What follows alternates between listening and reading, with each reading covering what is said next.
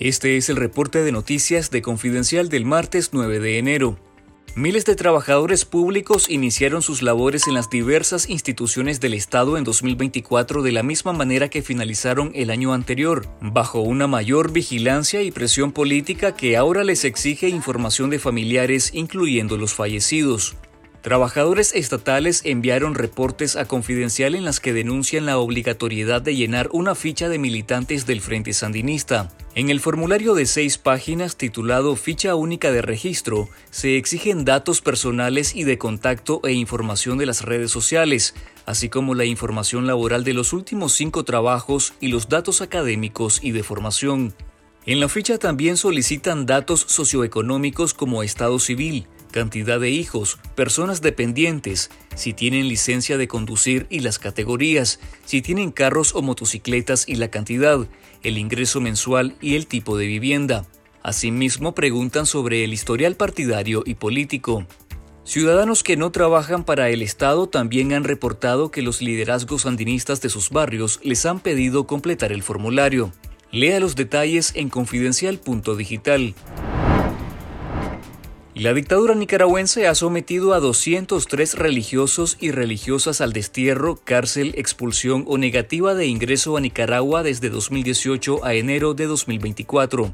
Más del 80% de estas agresiones se registraron en 2023 cuando Ortega escaló su embestida contra la Iglesia Católica. Uno de los casos más recientes de negativa de ingreso al país es del sacerdote guatemalteco Juan Francisco Solís Melgar, director general del Centro Educativo Católico Colegio Liceo Franciscano en Managua.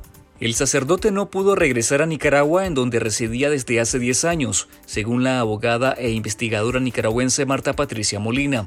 Antes de finalizar 2023, Ortega desató una cacería contra sacerdotes contabilizando 17 religiosos convertidos en presos políticos que junto a Monseñor Rolando Álvarez, condenado a 26 años y 4 meses de prisión, permanecen aislados, incomunicados de sus familiares y sin una causa judicial en su contra que justifique las detenciones ilegales.